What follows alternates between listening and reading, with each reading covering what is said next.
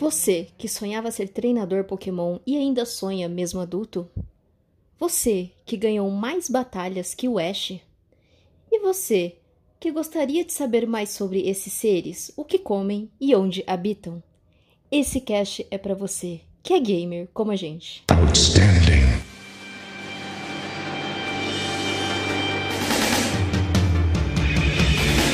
Esse meu jeito de viver Ninguém nunca foi igual. A minha vida é fazer o bem vencer o mal. Pelo mundo viajarei, tentando encontrar. Eu escolho vocês. Diego Ferreira. Todo anime. Kate Schmidt. É, só que eu não quero, não tenho interesse nenhum, só quero só pra ter. Rodrigo Domingues. É, você consegue a elegibilidade, né, para enfrentar a liga, que é basicamente o seu TCC no jogo. Oi. Davi Silva. Ele não tinha dinheiro para fazer isso. Pegá-los eu tentarei, vai ser grande a emoção. Pokémon, temos que pegar, temos que pegar. Este é o gamer como a gente.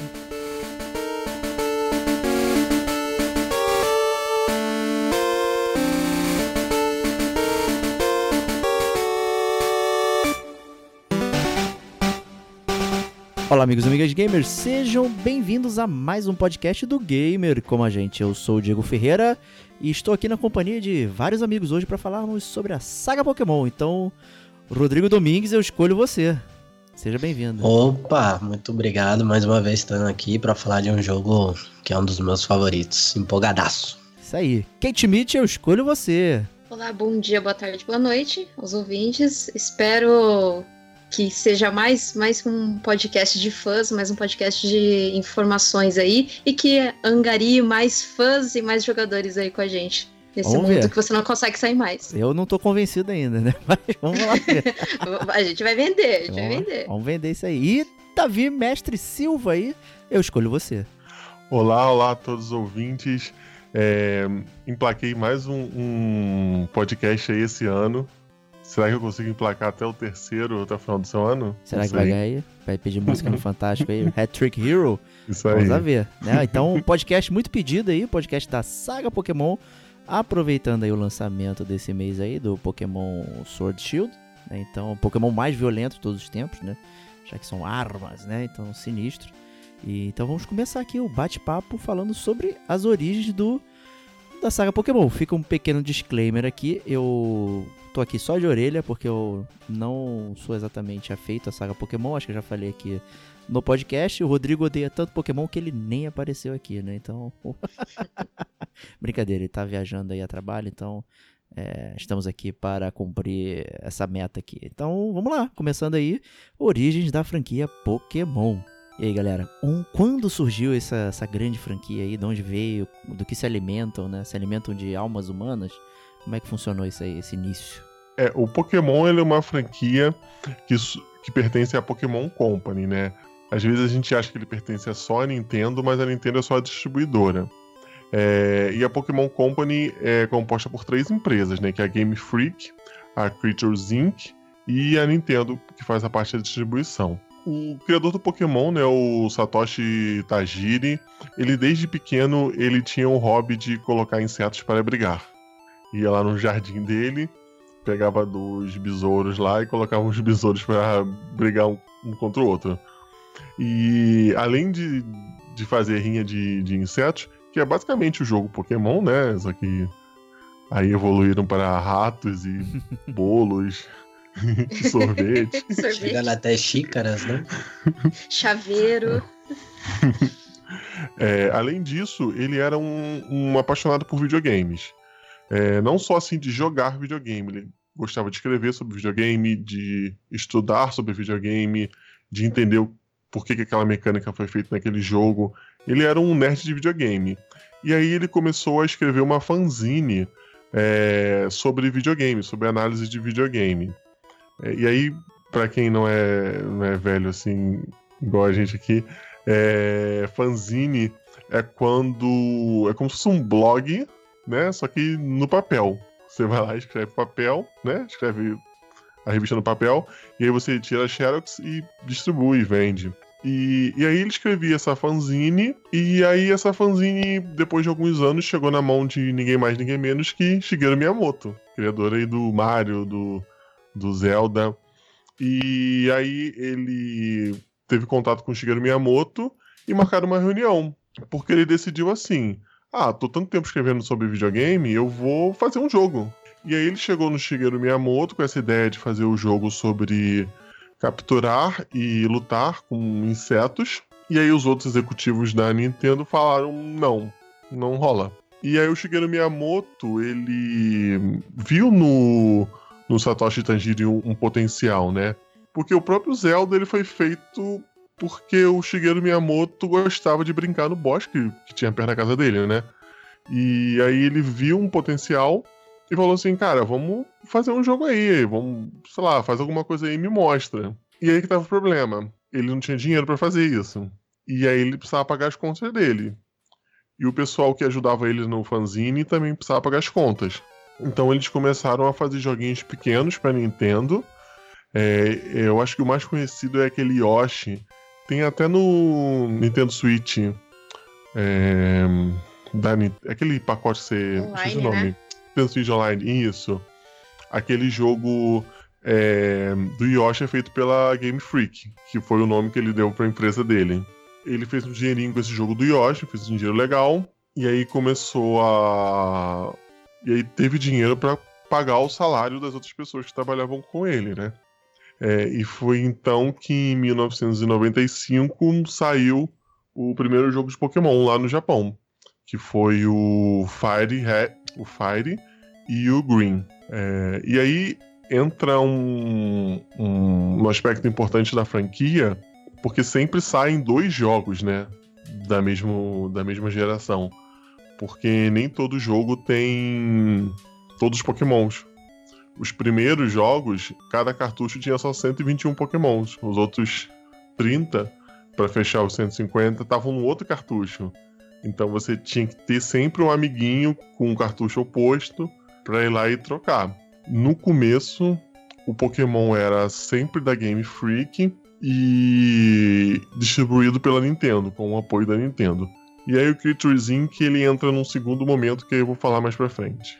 Show de bola, né? Esse formato aí é bastante curioso, esse de vender em dupla aí. O que, que vocês acham dessa parada aí? É bem escrotizando quem, é o, quem tem o, o colecionismo na veia? O que, que você acha aí, Diego? Beleza, então, é, respondendo a pergunta, o que que eu acho, tá? Eu acho que todo ano a gente que sai um jogo, esse, é, o curioso é que começou bem na primeira edição mesmo, mas eu acho que de fato quem pensou nisso, pensando como empresa, pensou positivo, porque querendo ou não, ele sempre vende muito mais quando ele lança muito, ele lança mais de um jogo. Uma vez que tem muita gente é, que compra as duas versões para ter todos os exclusivos, igual o Davi falou.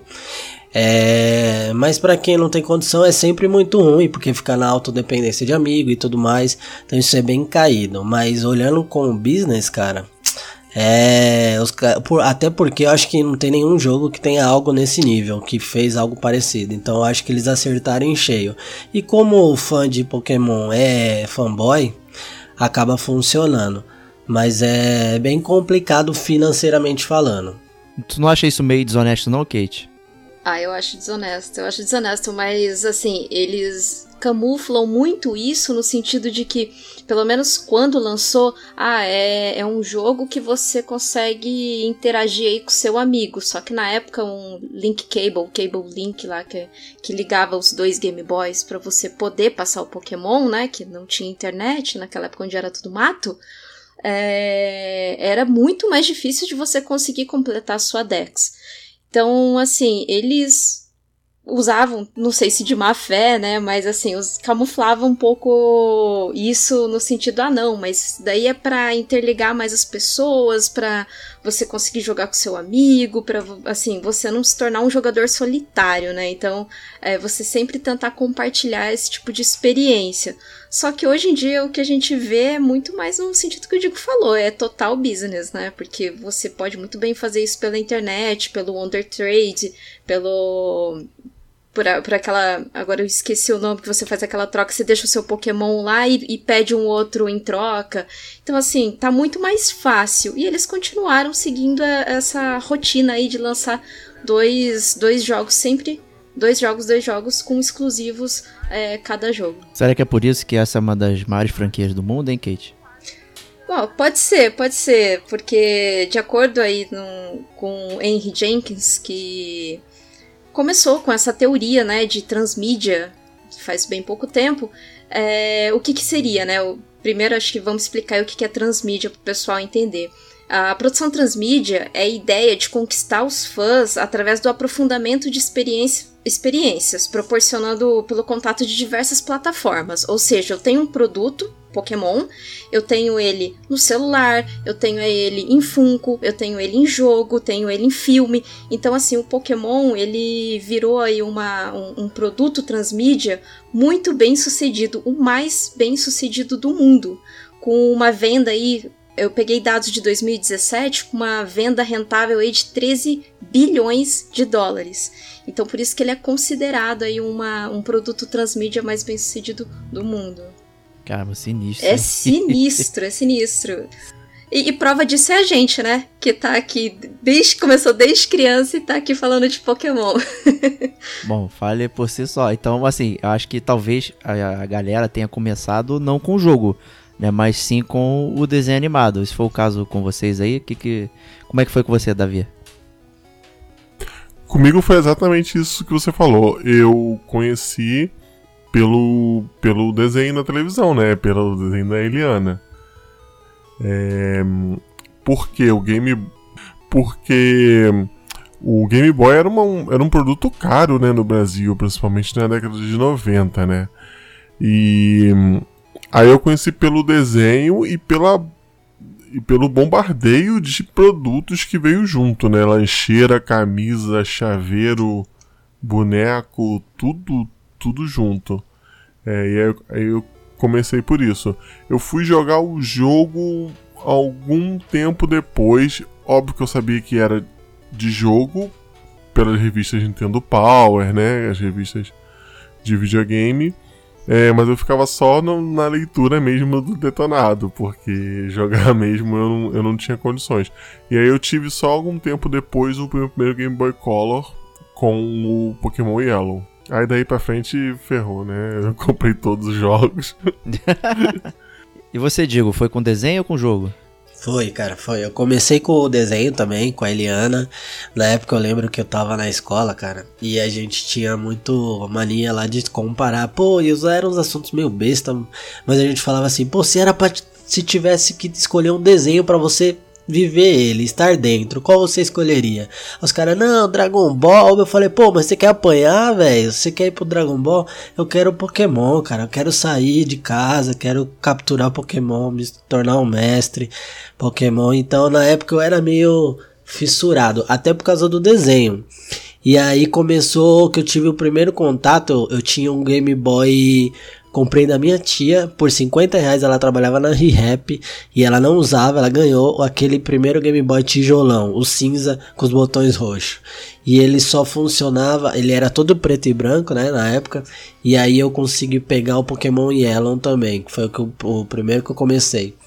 E o Yellow, para quem não sabe, ele era toda a narrativa base, basicamente do desenho. Começava com o, Pikachu, porque os do, não tinha mais dos outros, daí você capturava, você ganhava, na verdade, é, se aliava ao Charmander, ao Bulbasaur, ao Squirtle, conforme a jornada, e era bem idêntica e fiel ao desenho. E aí, cara, naquela época era uma imersão absurda. Eu lembro que era um dos êxtases maiores como gamer, como fã de desenho, enfim. Foi aquela infância lá que a gente tinha como sonho de Era Dourada e eu era super feliz, cara. Tu gostava de andar feliz. na grama, né? Esse era teu sonho, né? Eu andava de. adorava andar na graminha, nas cavernas. E gastar pilha Caverna pra cacete, né, cara?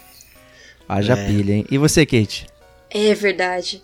Eu, assim é como todo mundo, eu comecei com o desenho também. E curiosamente, no Japão começou com o jogo, né? Depois desenho. E pro Brasil aí veio primeiro o desenho, depois o, o jogo. Eu comecei com o desenho, aí eu lembro que eu comprava as revistas, eu tinha até o calendário do Pokémon no meu guarda-roupa, é uma coisa que eu não esqueço nunca. E no final do calendário tinha os 150 Pokémons. E quase todo dia eu ia lá e olhava para tentar decorar os 151 Pokémons, né? É, depois, acho que um, um ano depois, uh, eu ganhei o Game Boy Color da minha tia e veio a, com a fita do Pokémon Blue. Então foi o primeiro que eu joguei e depois eu joguei o Yellow. É, assim, como o Digo disse, é uma nostalgia, uma coisa assim que é até gostosa de lembrar, porque eu me diverti muito. Eu lembro que eu jogava com os. Eu tinha uns amiguinhos, né? Tudo baixinho lá. Não que eu também seja uma pessoa alta, mas era tudo menor que eu. E a gente jogava lá Pokémon, tinha na época Tazo, tinha um monte de coisa, né? Então a gente sempre tava trocando aí as experiências de Pokémon. O, o, Rodrigo mencionou aí, né, que o Pokémon Yellow é, é o facsímile aí do, do desenho e tal, não sei o que, mas é, nos outros Pokémons aí você controla um personagem do desenho, sei lá, o Ash, por exemplo, já que ele é o, o principal aí, é o, é o cara que tá seguindo a aventura e tal, ou todo jogo tem um, sei lá, um, um boneco diferente para você controlar no início? É um boneco, é um boneco diferente. diferente. Entendi. É, um boneco diferente. O Ash é só no, no, no anime Entendi. mesmo. E como o Pokémon e o desenho durou muitos anos, né? Ele é um personagem meio estático, né? Tem até brincadeiras aí na comunidade, é. né? Brincando sobre ele não crescer e tal. Como é que é essa parada aí? É, existem teorias, né? Porque, vamos lá, Pokémon tem 22 anos ou mais, um pouquinho mais. É, e o Ash nunca cresceu no, no anime. Então há teorias de que a teoria mais bizarra é que o Ash está em coma, né? E tudo que ele está vivenciando é, é uma fantasia. E que, tipo, um mundo, né? Com monstrinhos aí que você carrega no bolso, né? Então, assim, seria um, um mundo criado por uma imaginação mesmo. E a segunda teoria que eu acho que é muito mais plausível é uma de uma mãe com uma menininha que ela sempre aparece nos desenhos, nos desenhos, nos filmes do, do, do Pokémon em alguns jogos também, inclusive alguns jogos do Game Boy você consegue ver ela no, no jogo. Eu não lembro agora o nome da cidade que você encontra ela. Então ela tá lá sentadinha no banco com a menininha. E no filme é sempre ela passando pelos personagens, ela sentada contando uma história pra menininha. Então supõe-se que ela está contando todo esse mundo, uma historinha, né? Todo esse mundo do Pokémon pra filha dela de 5 anos. Interessante e bizarro isso aí, né? Mas não tem nada no, é, é bizarro. nos jogos que. não, mas tem teorias mais bizarras ainda do Pokémon. Essas são as mais para explicar o que o porquê do Ash não crescer, né? Mas é lógico, é tudo da cabeça dos fãs, né? A... Eles nunca confirmaram nada dessas histórias. Entendi. Vale salientar que essa teoria de coma, ela sempre serve muito bem, né? Ela foi usada em Lost, foi usada em The Walking Dead, que são séries de sucesso aí. e tudo não passava de um coma de alguém ou de um animal, no caso de Lost era do cachorro, pois né? É. pra quem também é, acompanhou aí e tal, né? Teve um caos do Pokémon, de um episódio específico, né? Que várias crianças vendo o desenho é, sofreram ataques de convulsão, epilepsia, não sei o que, acabando né, meio que se tornando proibitivo o desenho por conta de algumas animações e brilhos e tal. Era uma parada bem bizarra. É, talvez o primeiro evento desse tipo que eu, que eu lembro, assim, acabou quase em massa, né, a parada, né? Pessoas até desmaiaram, perderam a consciência, ficaram cegos temporariamente, é bem bizarro mesmo. Pokémon tá envolto em todas essas paradas aí, né? sim, sim, eu, eu lembro, da, até noticiou isso no Jornal Nacional na época. Aí, como, assim, como noticiou isso de uma forma tão ampla, que todo mundo pegou uma coisa tipo, ai, nossa, Pokémon, aquele desenho lá não, não, é, não é coisa boa, não. Aquele desenho lá, pelo amor de Deus, fica longe, não assiste lá, não. Então a Globo se recusou a comprar o desenho, a, o SBT, então o único que comprou foi a Record. E passava lá no. no é, foi a Record, né? Record? Se eu não lembro, se eu não me engano, no programa da Eliana. Então foi a única que comprou e se deu bem. É, se deu bem, meteu aí uma vaca leiteira por muito tempo, né? E por causa disso, o Gilberto Barros mandou queimar todas as cartas de Yu-Gi-Oh! Que não faz o menor sentido. É pra não competir, né? Verdade. Ele tinha o programa do Leão, né, naquela época. Minha nossa senhora. E vale, vale reforçar também que a Globo ficou um pouco frustrada e investiu no Digimon pra poder cobrir um pouco desse Digimon é melhor né? que Pokémon, tchau. Ah, é verdade. Que é muito melhor que Pokémon, hein? Primeira Sério? temporada de, de Digimon é bem boa, é bem legal. Bom, mas esse é outro podcast, né? Vamos prosseguir aqui, né? O Ash, né? Esse nosso protagonista aí principal que a gente mencionou, ele é um NPC, né? Então ele nunca chega a lugar nenhum, já que a gente não tá é, controlando ele, né? E aí, ele nunca ganhou uma liga Pokémon? O que que acontece com ele no desenho aí? É, depois de 22 anos, ele finalmente ganhou a primeira liga esse ano, né? Que foi a Liga Lola. Que aí não é bem uma liga. Aí há controvérsia entre os fãs. É, mas antes eu lembrei Inclusive, que ele ganhou era aquela igual, liga né? laranja, né? Que era meio que um filler. Era uma DLC, né? né? Ele não parece um protagonista de anime tradicional, porque ele parece que ele não melhora, nu- nunca chega a lugar nenhum, né? É, Ele, é- ele é azarão, na verdade, né? Eu, inclusive, eu, eu li esses dias numa matéria da BBC News que era uma menina que ela comentava que é, o Ash, ele, ele é muito azarão, ele sempre perdia, né? E o contrário de alguns desenhos que sempre mostra que o personagem principal ele tá ganhando, ele, ele se destaca de alguma maneira. Então é, ela, ela cita mais ou menos é, é que assim, você mesmo você perdendo, você tem que ser digno de elogios, porque assim, é normal você fracassar. Né? Então ela fala que como ele sempre foi azarão, metade das vezes que ganhou algumas insígnias aí dos, dos ginásios foi porque ele fez algo bom e não foi por, por algum certo tipo de skill do merecimento do, da batalha, que ele foi um ótimo treinador, tal, essas coisas de, de destaque, né, de batalha de destaque. Foi mais porque ele sempre teve atitudes boas, né, de um menino bom, de ah, não, eu, eu sou um treinador Pokémon, mas eu me importo primeiro com Pokémon e não com, com o treinamento hard que eu vou dar pra ele pra ele ser o melhor Pokémon. Não, não é isso que eu quero. Eu quero ser o melhor treinador, não ter o melhor Pokémon. Então é, ela comenta mais ou menos ah, isso. Eu achei legal. Tem várias histórias assim que é bem inspiradoras a respeito disso. Justo. É, é, e tem bastante disso mesmo. Não, e o Ash também é burro, né? Porque Pokémon ele tem o esquema de pedra, papel e tesoura. Né? Depois a gente vai explicar mais pra frente. É, e aí ele vê um adversário colocando papel, aí ele vai lá e coloca uma pedra. Vai ficar emocionante a luta, né? Tem que ter o drama. É, e pegando, e pegando o gancho do que a, e pegando o gancho do que a Kate falou, é, acho que na- acho não, tenho certeza, tem muito disso dessa questão de lição de vida, de moral, porque o jogo deixa bem claro isso, o desenho também. É, você vê que tem muito amigo entre aspas do que o Ash faz ao longo da jornada, que só quer fupar, fupar o, o- os Pokémons dele, deixar overpower e ele e inclusive esses caras ganham e ele não, ele vai na linha contrária, mas é muito mais é, propagar amor, sentimentalismo, persistência, dedicação do que vitória, conquista, grana, enfim. É, tem muito disso mesmo. Justíssimo, é isso aí. Né? E em 2016, continuando a linha do tempo aqui, saiu um jogo bastante curioso da série.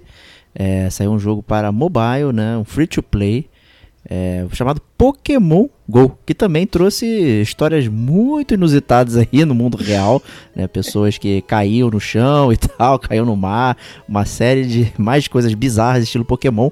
E a gente fez um, um Detonando Agora aqui, o nosso terceiro Detonando Agora, que foi o DLC número 13, e foi o Davi aqui que falou sobre o Pokémon GO. O que, que você pode falar aí também aí, é, sem né, ser repetitivo? É, o Pokémon GO, nessa época do Detonando Agora, ele era um jogo muito bugado, muito feito de qualquer jeito pra sair logo e pra vender. E ele deu certo, porque ele faturou muito, muito nos primeiros anos. No primeiro ano, ele faturou perto de, de 2 bilhões é, de dólares só com venda de coisas em game, né? E hum, hoje em dia eu, eu não jogo mais, mas tenho amigos que jogam e eles falam que o jogo tá bem polido, tá um jogo bem legal. Acho que você joga, né, Kate, ainda, né? Eu Eu, acho, eu parei, não, eu parei acho que faz uns dois meses, mas eu tinha voltado. Eu tinha voltado, eu tava jogando bastante. Acho que eu tinha mandado até no grupo aí, gente, ó, meu número aí, manda os presentes. É. aí, aí é porque assim, do lado de casa tem uma. Tem uma. Tem um estádio de, de Pokémon. Então tem as raids agora, né? Aí eu vejo que tem uma turminha tudo sentadinha ali, aí eu vou lá, né? A gente começa a batalhar nas raids e eu acho isso tão incrível, tão legal. E, e fica tipo uns 5, 6 pessoas. Ali é, é menina, é menino, eu acho super bacana. Só que faz uns dois meses que eu parei, é mais por falta de tempo mesmo de ir ali na, na esquina pra jogar as raids dos pokémons. Porque normalmente quando eu tô andando assim na rua, eu não, eu não abro o aplicativo. Eu evito. Mas quando eu tava mais assim de férias aqui em casa, eu ia lá. jogar raids do Pokémon. Justo. É, e é um jogo que trouxe um público assim totalmente diferente pra, pra franquia. É, colegas de trabalho que não viram anime, não sabiam que era jogo, mas conheciam o Pikachu, instalaram o aplicativo e começaram a jogar. E será que isso vai se refletir é, em vendas aí no, na, no, no, na nova novo jogo da franquia aí no Switch? né? Já que a franquia Pokémon sempre foi, né, digamos, de né, portáteis, né? O Switch, argumentativamente, ele pode ser um portátil ou um console, né? E vai trazer, digamos, é, gráficos incríveis e tal, vai ter um universo um pouquinho diferente do que a galera tá acostumada nos anteriores. Será que o pessoal vai abraçar ou não? É, ele já refletiu, o Pokémon GO já refletiu venda é, no lançamento anterior do Switch, que foi o Pokémon Let's Go, né? O Pikachu e o Eevee. Que são basicamente um remake dos dois primeiros Pokémon, né? Primeiros jogos Pokémon. É, já refletiu vendas nesse jogo, é, mas no novo jogo eu não, não tenho certeza. Porque o Pokémon Let's Go ele trouxe a mecânica de capturar Pokémon fazendo movimento do, do Pokémon Go, né? E a mecânica de você ver o Pokémon no mapa. E esse novo jogo ele é um pouquinho diferente, né? O jogo da- oficial da franquia, o que vai lançar agora. É, ele é um jogo um pouco mais estratégico do que um jogo. É, assim, não é facilitado, né? Casual. um jogo Casual, né? Casual, isso. É, mas eu acho que sim, viu, Davi, respondendo a você. Eu acho que sim, vai agregar. É, Eu conheço pessoas que já compraram um Switch, esse, por exemplo, esse mês ou mês passado, é, já esperando o próximo jogo, e que são pessoas ativas no Pokémon GO. É, então eu acho que sim, é, se a gente for considerar que seria zero, eu acho que é maior que zero, sim, a chance e as pessoas e a quantidade de pessoas que vai entrar e encarar nesse jogo. Eu acho que o baque vai ser maior, claro. O jogo é muito mais tático, é muito mais cadenciado, é, de é, a, a ponto de complexidade, porém é, a galera sim vai embarcar, até porque tem muita gente que gostava dos antigos, entrou num vale ali de esquecimento das últimas 5, 6 lançamentos que tiveram e vão voltar agora justamente porque o Gol deu essa nivelada aí. Eu acho que vai agregar. Não, é, só- só pontuando que o que o Digo falou, principalmente porque saiu o Switch Lite, né? Que, que agora ele é focado muito mais em portátil. Eu acho que a galera vai vai comprar sim pra jogar Pokémon. Eu acredito que sim. Da mesma forma que trouxe bastante, muita gente voltou pro Pokémon Go, in- inclusive eu voltei por causa do Pokémon Let's Go. Agora com esse que não. Porque o Pokémon Let's Go é, entre aspas, considerado um spin-off aí, né? Não foi uma, uma franquia do Pokémon principal aí, como o Davi falou. Agora que vai vir essa da principal, eu acredito que vai angariar, vai voltar o pessoal que jogava Pokémon GO. E esse pessoal vai animar pra comprar um Switch sim, eu acredito que sim. Mas você acha que o Sword and Shield vai ser um jogo diferente do que eram os outros da franquia? Ou é o mesmo jogo, sei lá, 20 anos sendo reproduzido ad eterno? Eu acho que é uma mistura. eu acho que é uma mistura aí. Bom, uma mistura porque a mecânica é a mesma de turnos. É, pelo que eu tava vendo, vai ter a mesma coisa, é, esse foco de, de hibridar Pokémon. Vai voltar, porque no Let's Go você não fazia isso. É, é as mesmas coisas. Só que o que tá mudando aí é a National Dex, que a gente vai falar um pouquinho mais pra frente. Então tá bom, então a gente guarda isso aí para o futuro aqui do podcast. Né? E, então, acho que a gente finaliza aqui o bloco de introdução ao mundo de Pokémon. E acho que a gente pode migrar para o tradicional bloco de leitura da caixa e o mundo de Pokémon.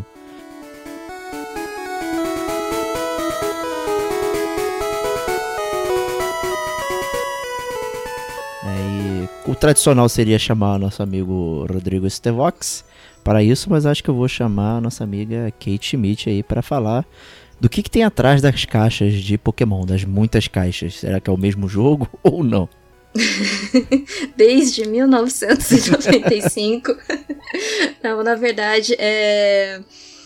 a premissa ela é muito baseada no, no desenho, né? Com, com o Ash, que é você acordando na, na, na sua casa. É, você, teoricamente, é uma criança, pré-adolescente aí, né? 12, 13 anos. E você acorda, é, fala, conversa lá com a sua mãe. Isso, isso é assim, basal. Todo jogo do Pokémon você acorda ali na, na sua cidadezinha, conversa com a sua mãe, ela vai te dar uma mochila para sua jornada Pokémon. Você passa no, no, no professor, né, no laboratório do professor para pegar o seu Pokémon inicial. Ele vai te passar todo aquele tutorial para você seguir aí a jornada do herói. E a sua jornada aí se configura em conseguir todas as insígnias para no final você conseguir batalhar na Elite Four. Né? Eu não sei se esse Sword and Shield vai ter a Elite Four, mas no, no Sun, no Moon, não era Elite Four, né? Era Treehouse. Era Treehouse, né? Era alguma coisa assim. Que você você batalhava. É, é tipo um ending game, né? Isso era os Trials. Os trials, é, os trials lá na, na- É tree alguma coisa, que é, que é naquela árvore ali. E você tinha. Eu sei que um deles era você ganhar 50 batalhas seguidas, se eu não me engano. Que eram dos carimbos lá, dos de- desafios dos carimbos. Então, assim, a sua, a sua jornada se consiste nisso: você capturar o- os pokémons, você treiná-los pra você cada vez mais conseguir.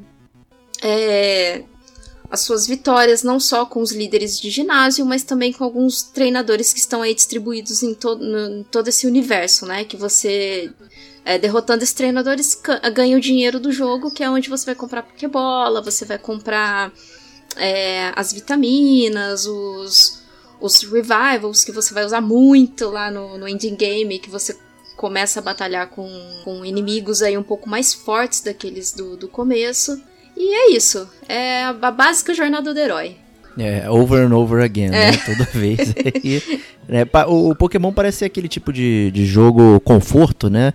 E tal, que toda vez que você pega, você se sente confortável, que você sabe é, as coisas que vão ser abordadas ali. Tem vários conceitos que são repetidos é, em todo, né? Pra trazer aquela familiaridade, né? Um deles é o que você mencionou, que são os ginásios, né? E eu tenho curiosidade pra entender mais ou menos aí o que, que são esses ginásios aí, Pokémon aí. Eu fico imaginando, né, galera de escola jogando vôlei e tal, sei lá, na educação física, é tipo isso ou não? É, o ginásio, ele é tipo uma arena, tanto que no novo Pokémon agora eles oficializaram isso e colocaram uma- realmente uma arena de futebol. É, ginásios são tipo uma arena on- e, e cada ginásio possui um líder e um tipo. Por exemplo, é, a cidade do Rio de Janeiro é uma cidade muito quente, então teria um ginásio do fogo Faz lá no Rio de Janeiro. Boa. É, localizado em, em Bangu, ainda por cima. Que exemplo, cara. Sensacional. Entendeu? Embora hoje É. esteja chovendo muito aqui, né? Tá tudo alagado, o Rio de Janeiro inteiro, né? E- É. O, o, ele tem. No, no anime é, é porque isso foi evoluindo, mas os primeiros ginásios do anime ele tinha mesmo aquele formato de quadra de, de, de futebol de escola, né? Aquele formato de, de ginásio mesmo. É, mas depois isso foi evoluindo e, e, e mudando o seu formato. Mas a ideia é essa: ter um tipo e um treinador que teoricamente é o, treinador, o melhor treinador daquele tipo do universo, do mundo. E aí você chega lá, uma criança de 12 anos e Todo derrota anime. ele. É, derrotando ele, você ganha a insígnia, né, daquele Uhum. ginásio.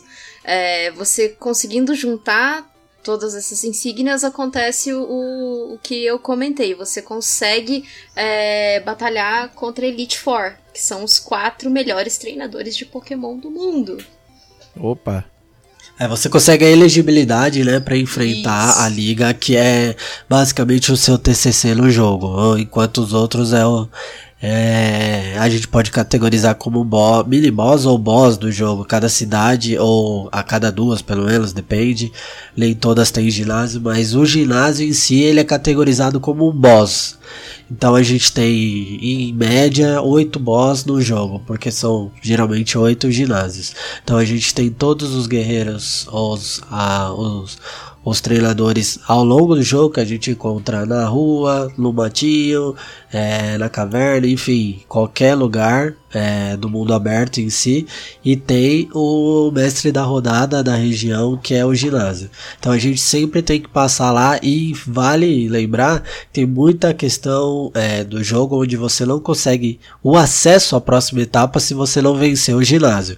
Então é uma da- do- das regras e critérios do jogo você encarar o cara. Entendi. Então o ginásio faz parte, digamos, da competição. Ele não é só um lugar para treinamento, como o próprio nome sugere, né? Ginásio, você imagina que é algo de treinamento. E não é, na verdade, né? Não, não é. É, é mais é, é- ele assim, é o, o jogo te ensinando a lidar com cada tipo de Pokémon, né? Porque Uhum. cada ginásio é um tipo. É, como o Davi falou, do Rio de Janeiro vai ser fogo. É, de São Paulo vai ser água, muita chuva.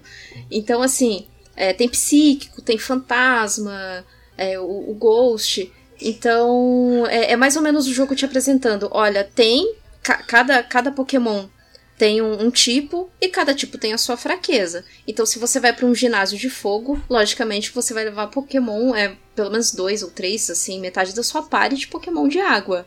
Né? E, obviamente, você não vai levar de planta. Então, assim, é mais ou menos o jogo te mostrando essa- esses Uhum. tipos de mecânica pra lá na frente, no ending game, você começar a, a desfrutar mesmo do desafio do jogo, né?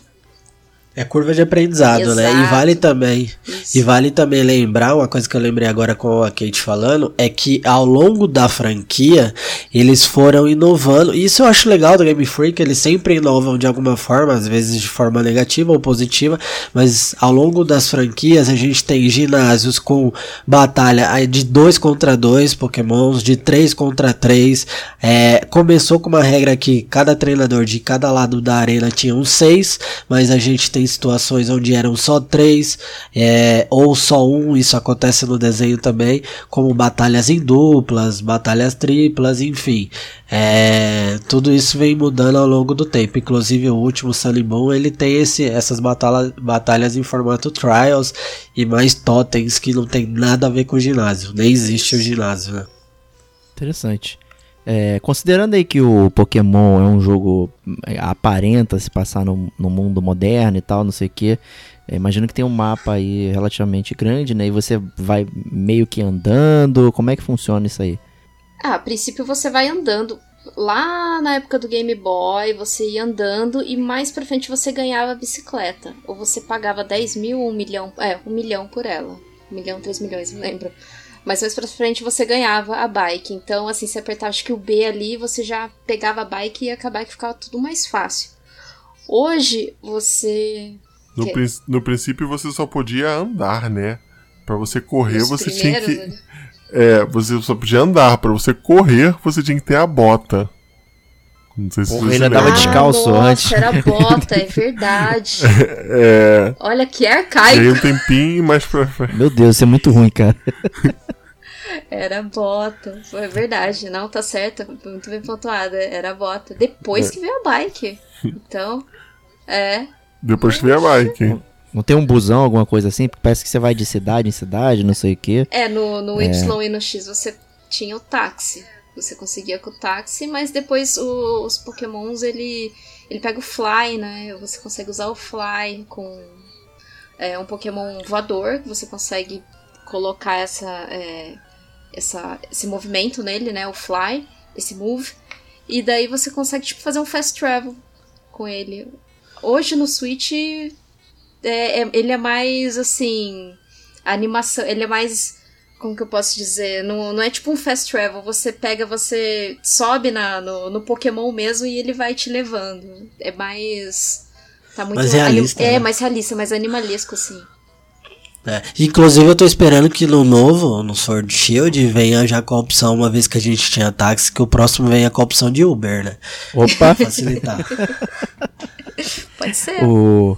Vamos ver, né? O curioso é que tem, tem aquela brincadeira até, como são animais selvagens, né? Os pokémons e tal, então quando você vai pra grama, né? Eles acabam aparecendo, Nossa. né? E, em 2D isso é relativamente tranquilo de você olhar e representar. Mas em 3D deve ficar estranho, né? Porque aquelas moitas são do tamanho do personagem, né? Chegando aí na modernidade deve ficar um pouquinho estranho, mas é, faz parte do, né, do, do estilo do jogo, né? Faz, faz parte, mas aí a gente também descobre que os pokémons não são tão altos assim, né? Não são tão grandes quanto a gente imagina. É, mas é. Faz parte e o. O Pokémon Switch ele fez um esquema legal que é ele dá uma balançadinha na moita e só. Aí aparece o Pokémon. Aí depois o Pokémon vai e dá uma desaparecida. Então a gente não tem é, por exemplo, 50 pokémons de uma, uma moita. A gen- ele vai alternando o- a quantidade de pokémons, os tipos que vão aparecendo. É, o isso, jogo equilibra, né? e isso, o jogo dá uma equilibrada e não, ficou, não fica tão estranho quanto é sem imaginar. Entendi. É, fica aparecendo cópias dos pokémons que você já pegou, sei lá, tá andando, aí fica aparecendo sempre o mesmo pokémon lá o tempo todo. Esse tipo de coisa? Fica. Fica. Fica. Como qualquer outro RPG, eu acho, a maioria aparece o mesmo carinho pra você derrotar e tudo mais. E até pegando um gancho de ambientação e mapa que a gente tá falando, não tava nem na pauta, mas eu acho que é interessante a gente reforçar, muita gente não sabe, sobre a profissionalização dos pokémons dentro do jogo, né? E do desenho. Onde a gente tem Machoke carregando peso e trabalhando em construção. Opa. A gente tem. Onde a gente tem Mr. Mime trabalhando como guarda de trânsito. É, Growling, que é o cachorro, trabalhando como cão farejador, enfim. São várias opções. Eu acho que isso é uma curiosidade muito engraçada dentro do ambiente do jogo. Parece algo normal para seres humanos escravizarem os animais, né? Perfeitamente né? factível isso aí. Agora tem uma parada na pauta que eu não faço a menor ideia de como puxar, tá, gente? Ah, Esse as Alolas e Galar aí. Então necessito ajuda pra fazer o gancho aí. É, o Alola, o, as formas Alolas e, Alola e Galar, na verdade é uma inovação também, falei até agora há pouco sobre o tanto que inova a Game Freak. Muitas das vezes dá muito errado e outras certas. A Alola, eu acho que foi um saldo positivo no começo.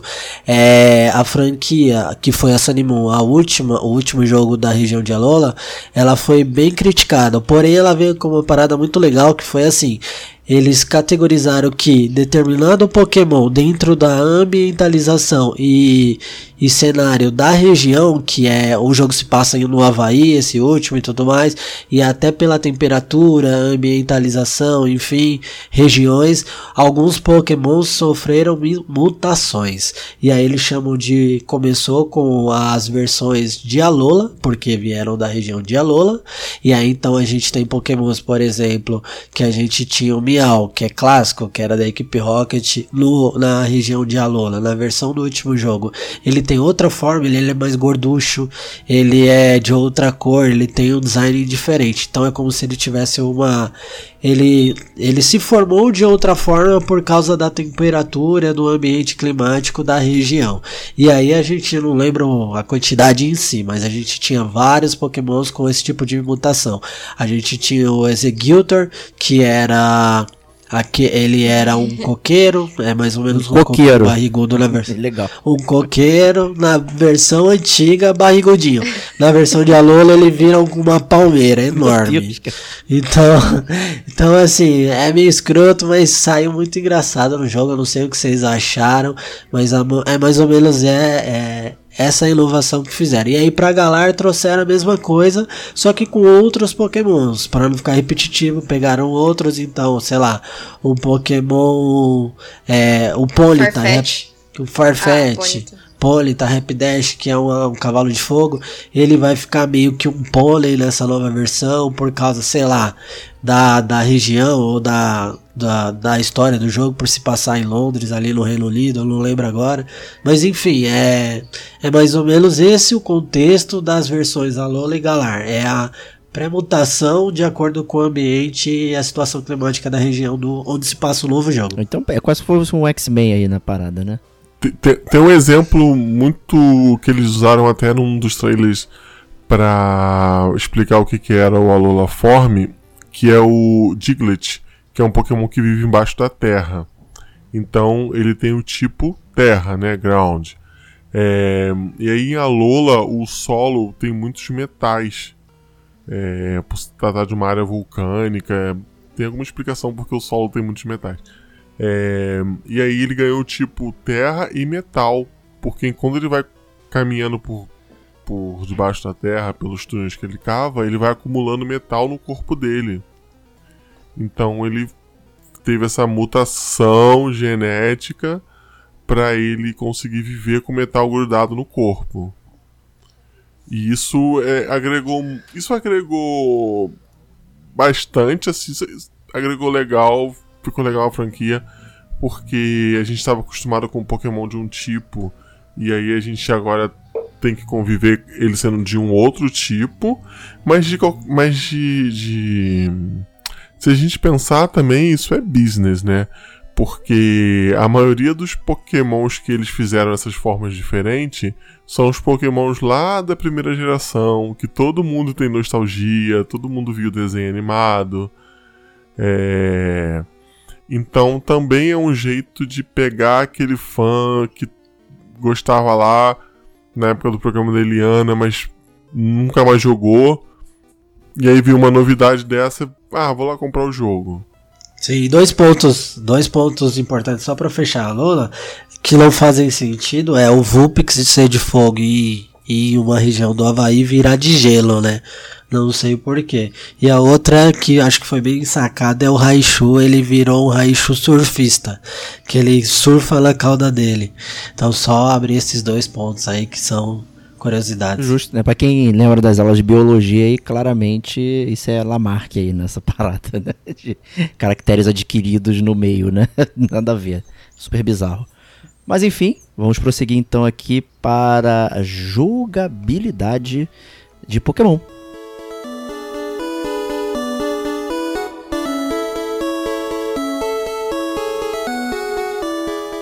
né? Eu acho que existe um, um core aí, né? Uma jogabilidade central que presume algumas coisas e eu queria chamar aí a Kate para falar um pouquinho dessa essa parte central aí da jogabilidade, como funciona e tal aí.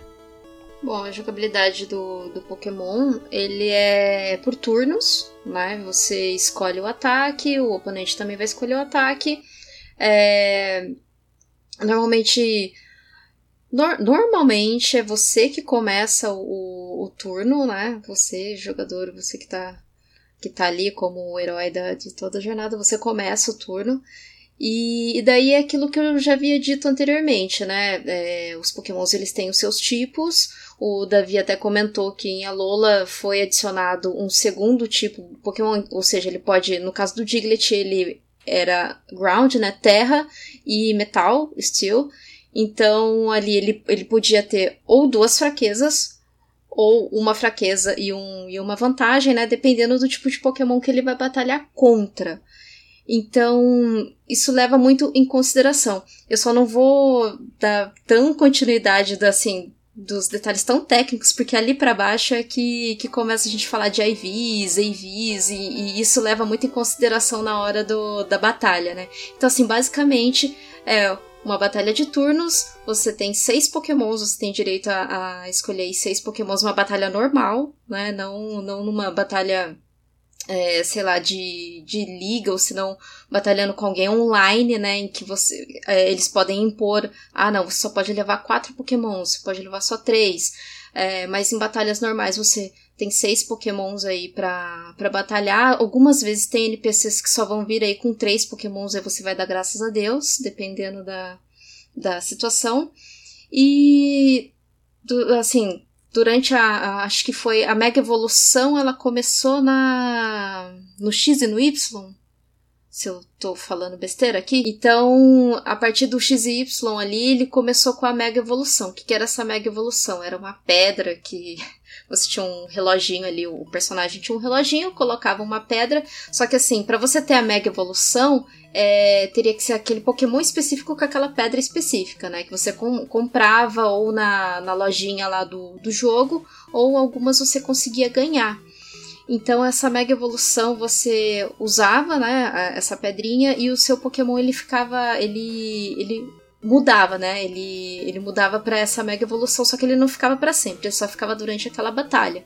Então, a, a na, na, mega evolução, a, o ataque dele vai ser, vai mudar um pouco, vai ter um, um ataque muito forte e assim muito forte mesmo, mesmo. E também tem os emoves. O quer Diego falar sobre os emoves que que deu uma introdução a partir de quando? Eu queria eu queria falar que a Game Freak, que não é boba nem nada, ela também fez o esquema de das pedras que faz a, a Mega Evolução serem exclusivas por versão, né? Tinha a pedra da versão X, que você só achava na versão X, e tinha as pedras que você só achava na versão Y. Então, além de você trocar Pokémon, você tinha que trocar pedras também com seus amiguinhos. Inclusive dava para trocar elas quando você anexava no Pokémon, né? Você mandava o Pokémon com ela no bolso para mandar a pedra. Isso. É. Sobre o Z-Move, é, o Z-Move foi introduzido na última franquia, na, no último jogo da franquia, no, na, no jogo Sunny Moon. É, o Z-Move basicamente ele é uma fusão entre o Pokémon e o treinador, onde eles aplicam um golpe juntos. Isso foi introduzido também no desenho, com o Ash fazendo, a, começando isso com o Greninja, é, e aí foi levado muito a sério pro, pro jogo. Basicamente, ele leva um pouquinho do que o Gigantamax está trazendo, que é uma inovação muito fora da curva, muito fora do comum, mas os Remove basicamente cada um, cada, eu não lembro, eu não acho que todos tinham também, era uma parada muito mais não era todos, né? Eram só alguns pokémons estratégicos, é, muito, a sua maioria, os clássicos da primeira geração, mas aí eram é, golpes que você, ao longo da batalha, habilitavam, era como se fosse um super ultra especial. Você tava lá na batalha, trocando é, o dano no RPG de turno, e aí habilitavam botão no meio da tela do teu DS para ativar o Z-Move. Só que você também precisava ter algumas coisas para conseguir. E aí você habilitava e ele dava um super ultra golpe que na sua maioria das vezes era hit kill. E cada um tinha o seu, uma dancinha, jogava um fogo no final e cada um com o seu estilo de, de elemento, né? E como é que você aumenta aí a sua quantidade de pokémons que você tem no bolso? Você pode carregar um montão, sei lá, ter 80 pokémons no seu bolso, sem guardar em algum lugar e tal, você só leva aqueles aí. Como é que você aumenta essa parada aí? É, na batalha, andando com você, você só pode andar com seis pokémons. É, e aí você tem que escolher sabiamente quais são esses seis pokémons. Porque a gente falou brevemente sobre o tipo, só, mas o tipo do Pokémon é como, como se fosse o pedra, papel e tesoura, né? É, então você nunca sabe que seu inimigo vai jogar contra você, né? Então você tem que estar preparado para ter uma defesa contra o que ele vai fazer, né? É, então você tem que escolher sabiamente os seus pokémons para andar com você. É, e os pokémons excedentes, eles vão para um banco, por o que eles chamam de box, né? Que é uma das coisas mais horríveis de toda a franquia Pokémon, porque aquele negócio é muito travado. É, ele não é fácil você jogar um Pokémon de uma box para outra. É, é uma coisa bem engessada que vem se arrastando desde lá do Pokémon Yellow em 95 e pelo que eu tô vendo dos trailers do novo Pokémon, eles deram uma facilitada, né? E ainda mais agora com, com o Switch ter tela de toque, facilitou um pouquinho mais de fazer essas. trabalhar com a box. Porque até o sei lá, o Pokémon XY é bem, bem ruim. Mas a box tem capacidade hum, quase infinita. Não é um não é um problema assim na sua na sua jornada. Você pode encher ele de Pokémon. É... E, e diz a, uma entrevista do do Satoshi lá do criador do Pokémon que ele inspirou é, a, essa, essa parte de captura na série que passava quando ele era criança do Ultraman 7, que o Ultraman ele capturava os monstros que ele lutava e usava depois contra os outros monstros, né? E ele falou que a ideia surgiu disso. É, só que no Ultraman ele usava a cápsula e aqui no Pokémon eles usam a Pokébola, né? E aí a gente tem alguns tipos de Pokébola, umas mais eficientes, outras menos. Umas eficientes contra monstros, é, contra Pokémons aquáticos, outras eficientes contra Pokémons que já tomaram muito dano, Pokémons tomaram pouco dano. E por aí vai, né? A captura também faz parte de uma estratégia muito importante no jogo. Entendi. E não só bastasse, né, você botar os pokémons para sair na mão, né, você ainda pode cruzá-los, né? E aí, que qual é o lance? Uh, então, é, o que é, normalmente a gente chama de bridar, né? É, o, o neologismo, né? É cruzamento, né? o bridge aí, né? É, o isso o, o que por que, que o pessoal faz esse breed? Ele é mais para você conseguir a nature de Pokémon que você quer. Isso começa a acontecer mais, né, com mai, maior frequência quando a pessoa ela tem maior foco em PVP, na verdade, né, em jogar online. É, assim, claro, tem as pessoas que são mais casuais, ah, não, eu quero bridar, quero fazer um Pokémon aí bom, né, com status bom, é, só que eu não quero, não tenho interesse nenhum, só quero só pra ter, né? O, o famoso Pokémon 6 e 6, é, 6 IVs com 2 IVs, é, que o pessoal fala. Então, o pessoal faz o breed pra... A, a, nature mais famosa que o pessoal gosta aí de usar é o Adamante, porque o Adamante, ele aumenta os status de, de ataque e de special attack. Né? Então é o, é o, o Pokémon, a nature mais, assim escolhida, né, para o competitivo. E, e, daí o que acontece? Para você fazer esse breed, você precisa de um dito. Um dito, para quem não conhece a saga do Pokémon, um dito ele se transforma em qualquer Pokémon. É, ele tem essa, esse golpe, entre aspas, né, de transforma, então ele consegue se transformar no, no Pokémon mesmo, no qualquer Pokémon. E daí você coloca um dito com um outro Pokémon. Se não, é, fêmea, né? Tem que ser uma fêmea. Agora não. Ou se não, dois, dois Pokémons. Não, acho que não, não tem importância. Com o dito não tem importância. Agora, se for dois Pokémons, é, sem ser um dito, for um macho e uma fêmea da mesma espécie, daí sim. É, lembrando que pokémons bebês não cruzam. Por favor. tem que ser a partir de, uma certa, de um certo level ali. E e é isso, é, ou é com um dito com um Pokémon que você quer, né? E normalmente o pessoal faz o quê? Começa a, a caçar dito de várias natures para poder cruzar com outro Pokémon para você ter aquela nature, né? Então assim, ah, eu quero eu quero o Pokémon da nature, uh, como eu disse, adamante. Ah, então eu vou ter que ter um dito adamante com um outro Pokémon que também tem, basicamente tem que ter uns status bons também, né? Então, que, que são detalhes que a gente vai entrar um pouco mais pra frente né, da, dos, a respeito do bridge.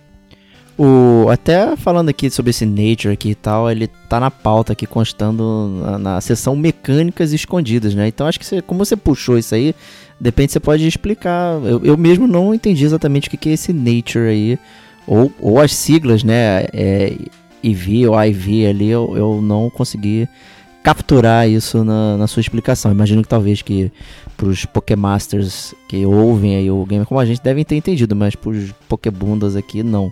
Né? Então se puder puder dar um rundown aí do que, que quer dizer esses termos aqui, eu viajei, tá? Não, não entendi.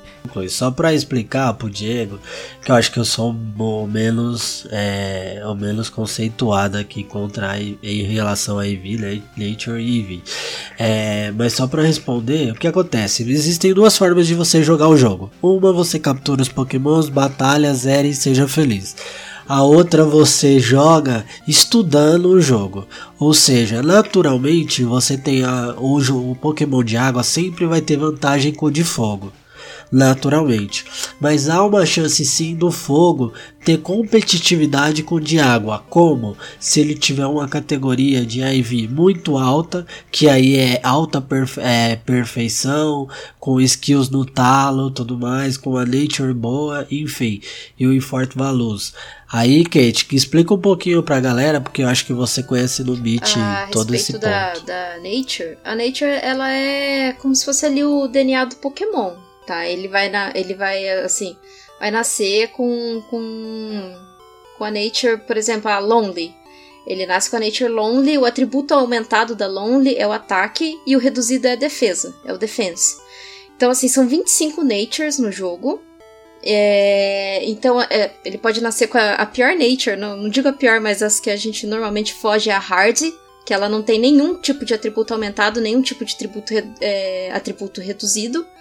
E tem a Brave, que o ataque é aumentado, é, o reduzido é o Speed. E a Adamante que eu tinha dito, né, que o ataque é aumentado, tem a Nausea, Bold. Então, assim, é, é mais sobre esse tipo de atributo, né? Então você escolhe é, o tipo de, de, de estratégia que você quer traçar no, no competitivo. Ah, não, eu quero, eu quero ter dois pokémons de defesa e dois pokémons com um ataque muito bom. Então aí eu vou, eu vou escolher um, um pokémon de defesa alta com uma Nature Bold. Ou pode ser com uma Late Impish, que é a defesa é alta, só que o Special Attack é baixo. Aí nisso, por exemplo, se eu tenho uma defesa muito alta, então eu vou tentar colocar ataques nesse Pokémon em que. ataques que, que assim, foquem mais na defesa e nem tanto no ataque, porque eu já tenho o ataque dele reduzido, então pra mim não é, não é muito vantajoso eu ter esse tipo de ataque, né? Então aí o que, que a gente já cai no que o Digo já falou, que são os IVs e os EVs. Né? O. Quer, quer falar alguma coisa, Davi? A respeito do. É, a, a Pokémon Freak, ela oficialmente fala que a Nature é o temperamento do Pokémon, né? Seu Pokémon é mais calmo, é mais agitado, ele é ele é mais bravo no combate, ele não gosta tanto assim de combate. É a esse é o, é um resposta oficial, né? Quando perguntam pra ela.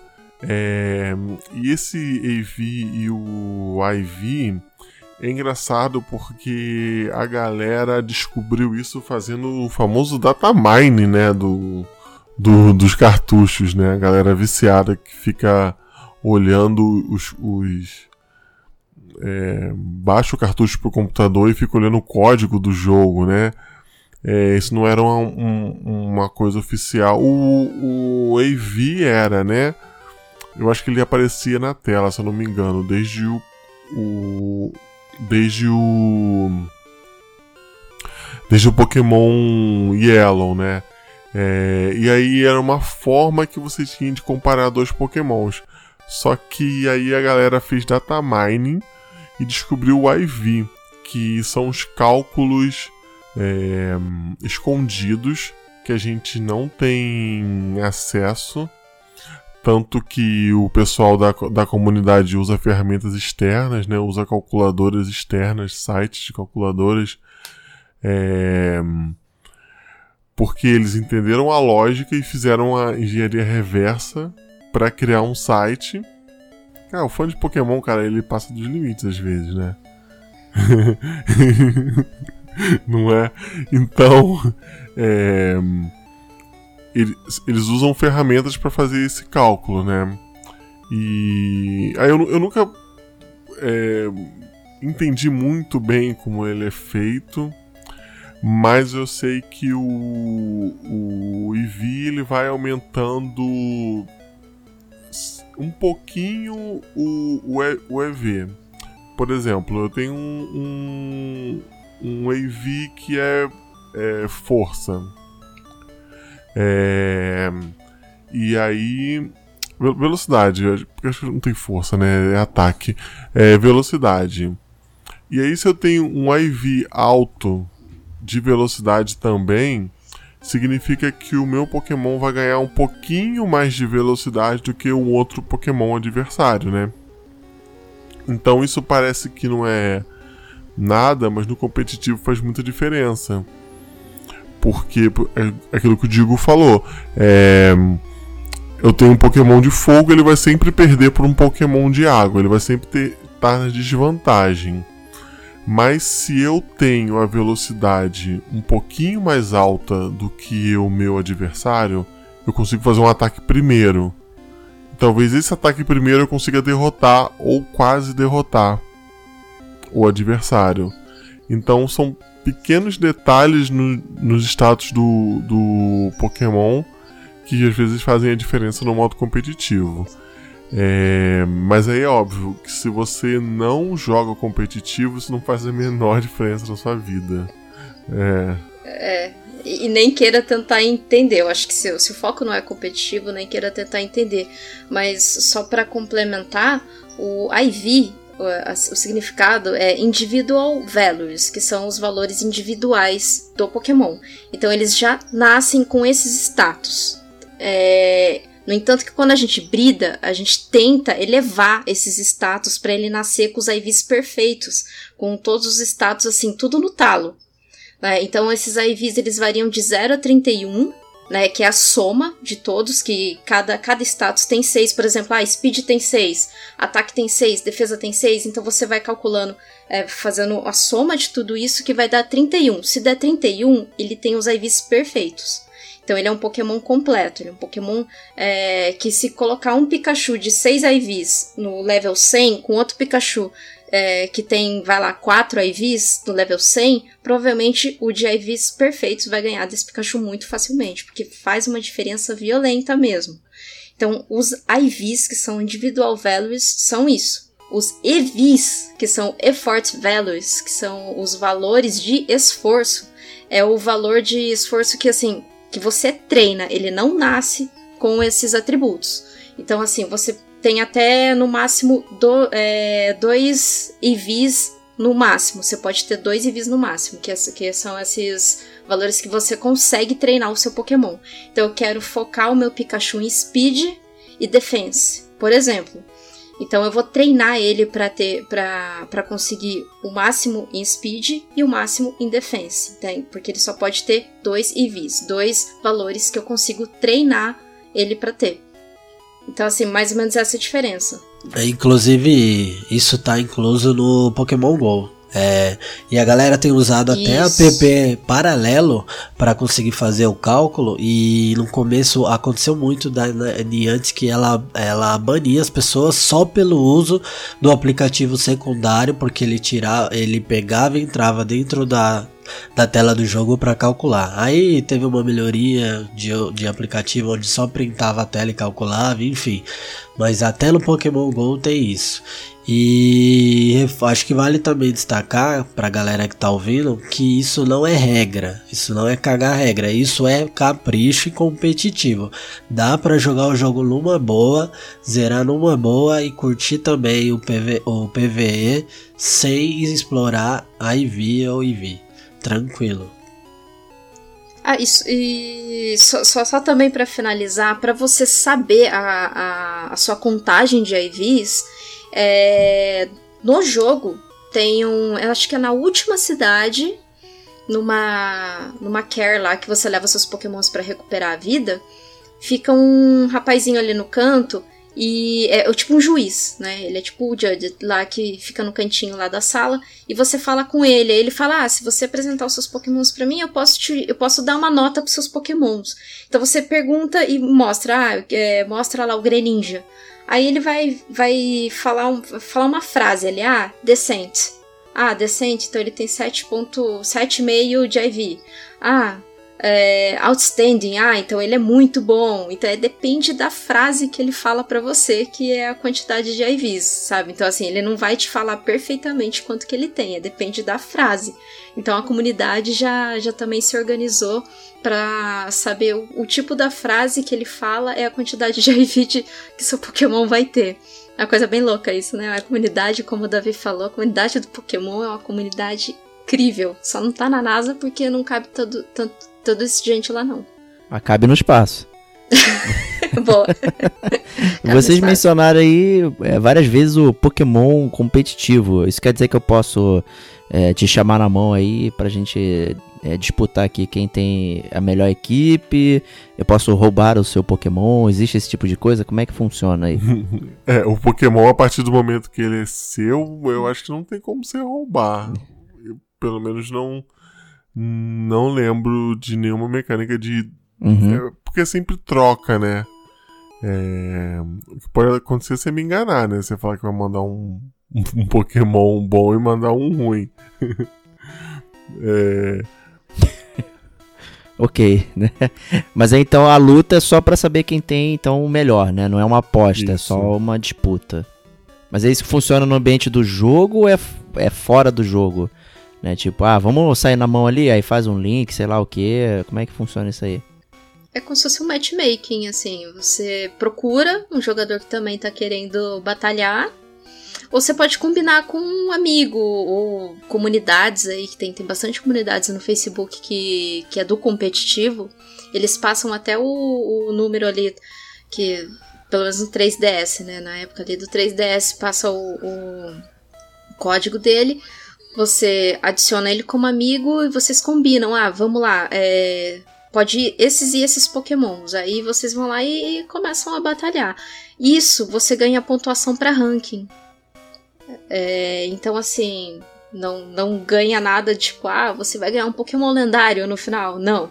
É só se lá na comunidade tiver um mini campeonatozinho, ó, valendo Pokémon tal, com IVs perfeitas e não sei o que. Quem ganhar ganha. Então isso é uma coisa mais da comunidade fazer os campeonatos. É, claro, tem os campeonatos oficiais, que acho que é muito mais no Japão do que aqui, mas é muito mais comum campeonato de carta, não de. De, de não, jogo mesmo. Não de animais, né? é, é, mais das cartas. Do, Pokémon também é, é, de cartas, não é só no, no videogame, não. Justo. Você já participou de algum campeonato, um competitivo aí ou não?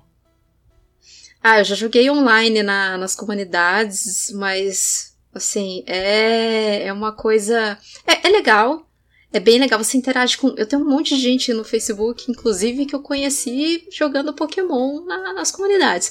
Mas hoje é porque acho que eu. Eu conheci Destiny e acabou a vida. Ah, não. ok, né? brincadeira.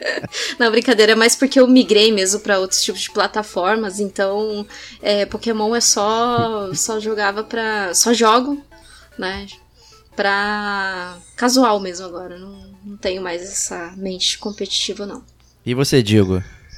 Eu nunca joguei a fundo, eu sempre joguei com amigo. Eu jogava de falar, ah, vamos fazer um duelinho aí pra ver quem tem o melhor time e tal mas eu nunca joguei com aleatório. Eu nunca, nunca foi meu forte, eu nunca me chamou a atenção.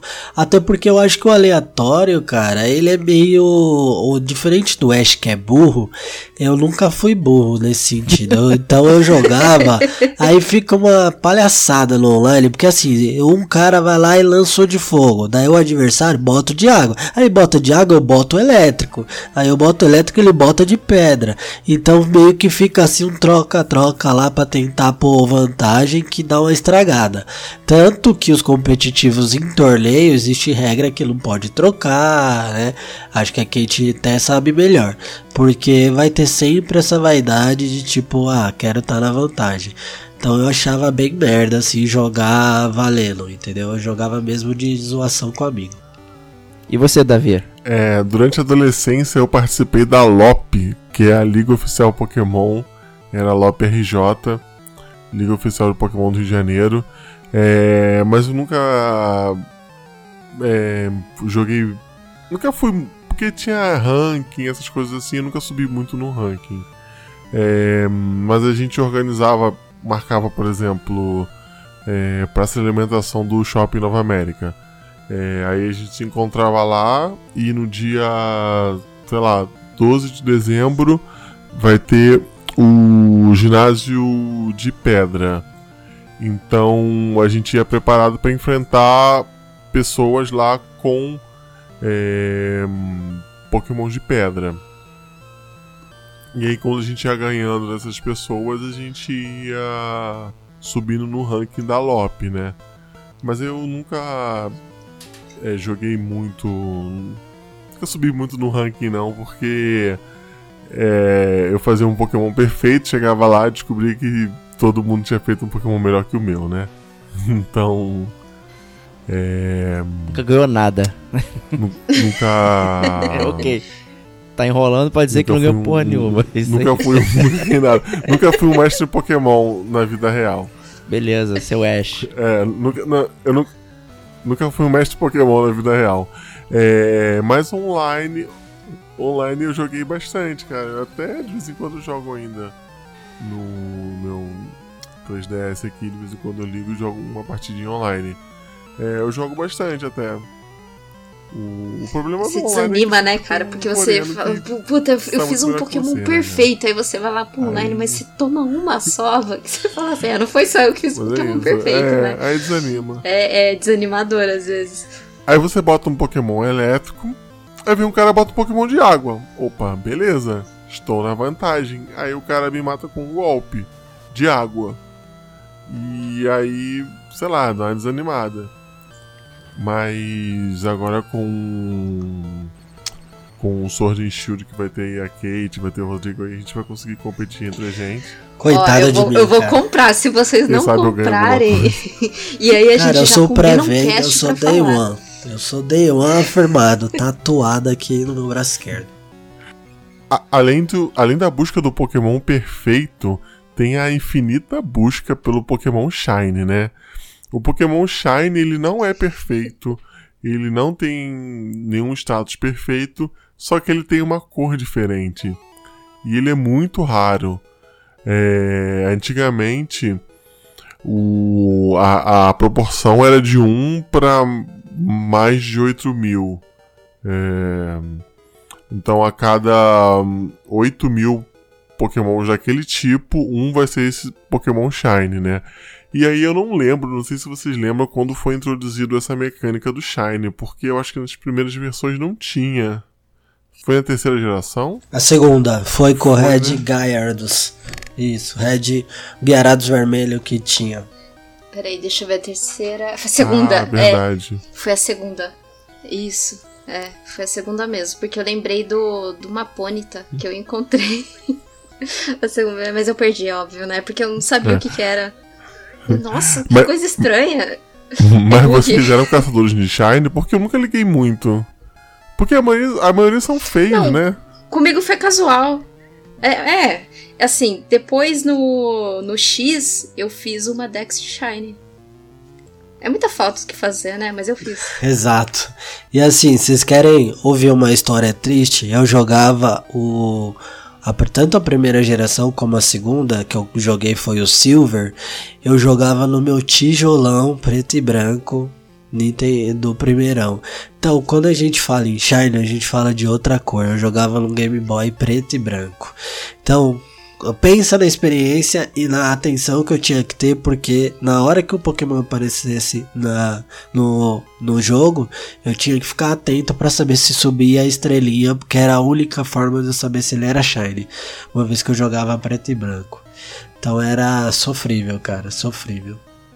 Então, é isso aí, né? Pra jogabilidade de Pokémon tem uma série de coisas aí que a gente tem que aprender e tal, enfim, né? Se você quer ser só um mestre Pokémon é, offline, mas se você quiser fazer os embates aí com a galera no mundo real, é outro nível, né? Então, é, ouçam os conselhos da galera aqui. E com isso a gente pode migrar pro bloquinho aqui de impressões sobre o novo Pokémon que tá chegando aí em breve, né? Esse podcast está sendo gravado aqui em 11 de novembro de 2019. Então, se você tá ouvindo isso em 2030, né? O Pokémon já deve ter saído outras versões aí, né? Mas se você tá ainda em 2019, vai sair agora em novembro também aí. Acho que é dia 18, não é isso aí?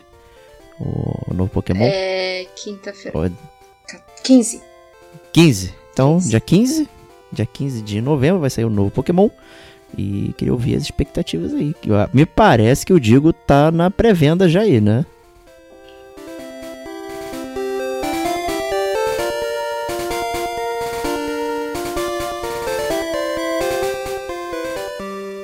Ah, eu tô aqui no site aberto agora, eu tô só Fazendo o Diego aqui, comprando, vou- gravando podcast, um clássico. Mas as- comprando e ouvindo o podcast, cara. Assim, é, provavelmente quem tá escutando esse podcast agora vai ver ou o jogo já lançado ou vai ver vazado, porque hoje, dia 11, a gente tá gravando esse podcast, já tem gameplay de 3 Tem. horas aí vazado, certo? Eu tava assistindo. Kate. Acho que a Kate tá por dentro. Então aí. Então a galera já vai saber se vale a pena ou ter uma noção. Mas assim, a, a- falando de, impress, é, de impressões, as minhas impressões, embora a gente tá tendo uma enxurrada de críticas, ela tem sendo bem positiva. E eu vou explicar o porquê. Desde quando eu jogava o primeiro Pokémon em Game Boy, sempre foi muito sofrido, pô, por questão de pilha, conforto, luz, a- o aparelho às vezes não tinha iluminação, jogava eh, dentro do carro, tinha que a jogar com as luzes dos postes ao passar, enfim, era bem, cara, pra quem jogou sabe o que passou. E aí o meu sonho sempre foi jogar um jogo do Pokémon falando de franquia de jogo principal e não spin-off, deitado do sofá com o controlinho. Então eu sonhei com isso no Nintendo 64, eu sonhei com isso no, é, no GameCube, eu sonhei com isso em todos os videogames que a Nintendo fez de console de lá pra cá. Só que nunca existiu. Foi Pokémon Snap, que era de tirar foto, inclusive era muito bom. É, Pokémon Stadium, que era só é, batalhas, 6 contra 6, não tinha história, jornada, enfim. Então, desde aquele tempo, eu tô sonhando com o jogo nesse porte de jogabilidade. Então, eu tô muito hypado. Independente de estar muita coisa aí, a gente vai até falar de, de Pokédex e tudo mais, mas esse foi um ponto que, falando de impressão, me cativou bastante por causa da história e o pano de fundo disso. Então eu tô hypadaço, cara, demais. Eu acho que pode ser bem ruim, mas eu vou estar feliz pra jogar o jogo deitadinho no meu sofá. Justíssimo. E você, Davi? É, como a gente falou lá em cima, a gente tá comprando o mesmo jogo de novo, né? Não, assim, brin- brincadeira. É... Eu tô no hype também, assim, é... eu entrei numa pausa, eu não tô jogando mais nada, porque tudo que eu pego pra jogar eu fico assim, ah, mas daqui a pouco vai chegar o Pokémon e eu não vou conseguir jogar esse outro jogo aqui, né? Então eu já tô aí esse mês aí sem começar a jogar nada. É, só no aguardo. É, eu tô no hype porque é o que o Diego falou. Se for ruim, é um jogo que, que eu vou me divertir. É um jogo que eu vou gastar horas fazendo alguma coisa. Vou gastar horas tentando fazer um, um Pokémon perfeito aí pra jogar contra a Kate. É, então o, o, o valor que ele vai me agregar de diversão vai ser muito maior do que o. aquele cálculo né, de, de horas de diversão versus o preço do produto, né? O, o- se eu fizer esse cálculo pra mim, com certeza vai ser um, um, um valor muito alto de diversão. E eu vou ficar alguns meses só jogando isso. É, então tô, tô nesse hype total. Ainda não comprei, eu perdi a oportunidade de comprar. Semana passada que o dólar tava menos de 4 reais. Agora o dólar tá, sei lá, 4,15. É, deixei de comprar semana passada. Mas enfim. É, tô muito ansioso. É, a Pokémon Company prometeu. Eita. Uns chiados aí, aí. A Pokémon Company prometeu coisas que os fãs já queriam há muito tempo, que é uma área aberta, que eles falam que tem um tamanho de uma área, de duas áreas do, do Zelda, onde os pokémons estão livres e interagindo com a natureza. Isso é uma coisa que eu, que eu gostaria e que eu acho que quase todos os fãs gostariam há muito tempo, que é ver os pokémons interagindo entre si e interagindo com a natureza. E é, e agora os Pokémon. E agora o. o a, a franquia ela tá caminhando para sair um pouco do Japão, que é as primeiras gerações, que era muito baseada em Japão, e tá caminhando agora para o Ocidente, né? Com a gente teve a quinta geração com uma região baseado em França, é, a gente teve agora é, baseado no Havaí, né? E, e a nova baseado na, na no Reino Unido, que inclusive tem é, Stonehenge, né? Tem a parte dos celtas. Eu quero ver muito como isso vai ser adaptado é, por um jogo de Pokémon. Então é hype total. E você, Kate, vai dia 15 aí, tá jogando já com a galera ou vai esperar um pouquinho? Eu tinha dito, acho que semana. No, na nosso último cast aí, que eu não, não queria pegar, que eu ia esperar um pouquinho. Eu tô pensando, tô pensando bastante. É, eu fiquei um pouquinho desanimada com essa coisa da Dex, que para quem não, não tá para aí, que a, a Dex ela vai vir com. Não vai vir a Dex completa, vai vir só a Dex por região, né? Vai vir. Já tá confirmado isso é, 435 pokémons, né, Davi? Que o pessoal tá falando, que saiu hoje aí, o, o data. É, então, aí eu descobri. Aí eu descobri que de. Dos 435, é, os 400 vão realmente estar no jogo e os 35 eles estão programados, mas a galera, a galera ainda não sabe se ele vai estar no jogo, né?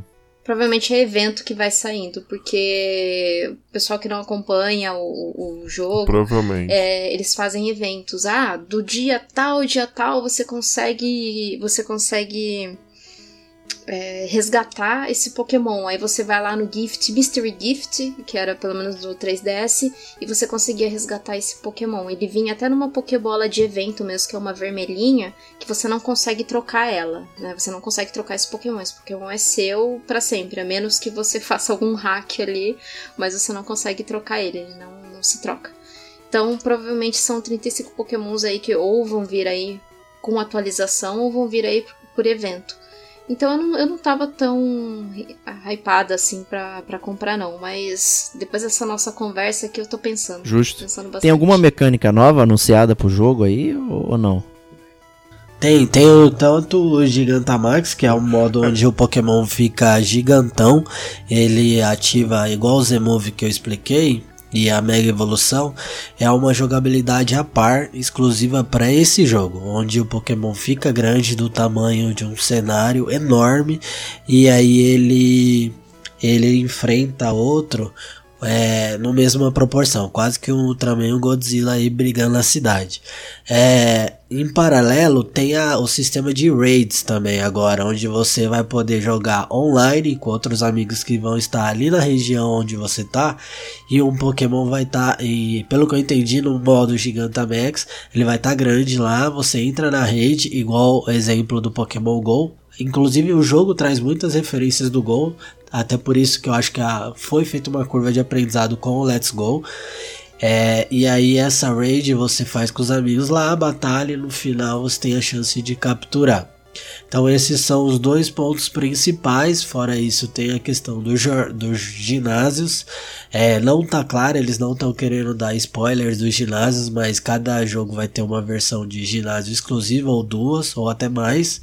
E aí pode ser mais que a quantidade comum de ginásios. Falaram que não ia ser, outros falaram que vão ser, mas eles meio que estão se enrolando ainda, porque deve ter algum conteúdo que gera spoiler aí.